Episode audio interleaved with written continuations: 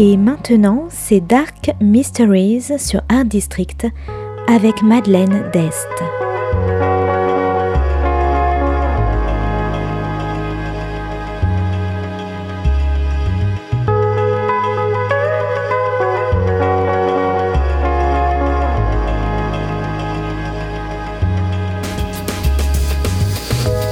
Welcome to Dark Mysteries, a book review show devoted to crime, mysteries, thrillers, and the dark side of human nature.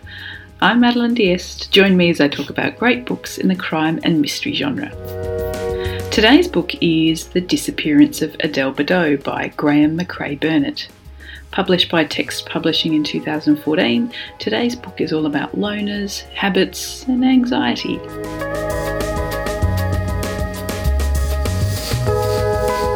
Firstly, apologies in advance to any French listeners for my terrible pronunciations. Manfred lives in the nondescript town of St. Louis in the Alsace region near the Swiss border.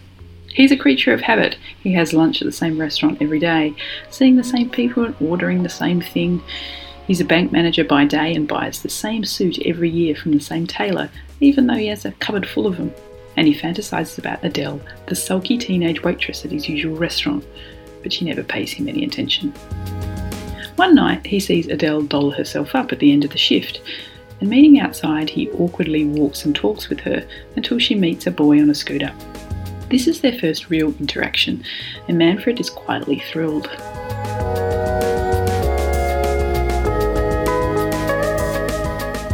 The next night, as he walks home, he sees the same boy waiting for her and hides in the bushes to watch them.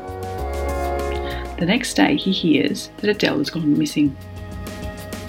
As a regular at the restaurant where Adele works, Manfred is interviewed by police detective Gorski, and for no apparent reason, he lies about his recent interactions with Adele outside the restaurant. Now, Gorski himself is a provincial detective with an unsatisfying marriage, and he's haunted by a murder 20 years earlier, his very first investigation, where he believes they imprisoned the wrong man.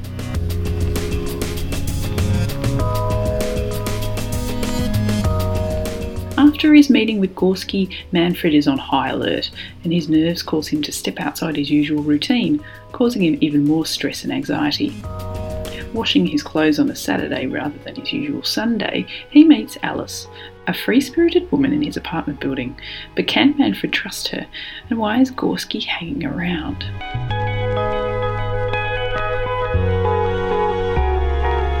The Disappearance of Adele Bedeau is a book about loners and their routines.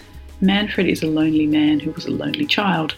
Unable to properly connect with people since childhood, he lives on the fringes of society, watching and often overthinking and misinterpreting the motives of everyone around him.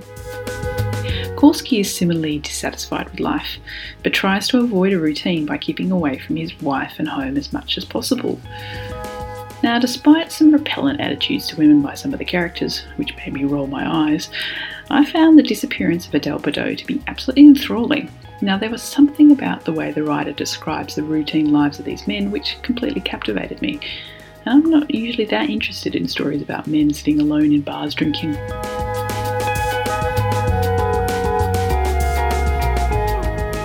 Now, this book is probably best described as a psychological thriller. As Manfred unravels, the steady life he's created for himself crumbles and his paranoia increases. Now, this mystery is quiet and unflashy, but oh so dark in its ordinariness. So, if you like loners, routines, dingy bars, paranoia, and dark little twists, I highly recommend The Disappearance of Adele Bedeau by Graeme Macrae Burnet.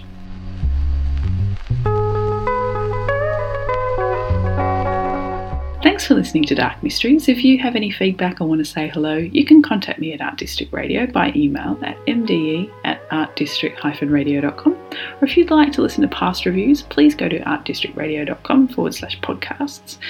And until next time, happy reading.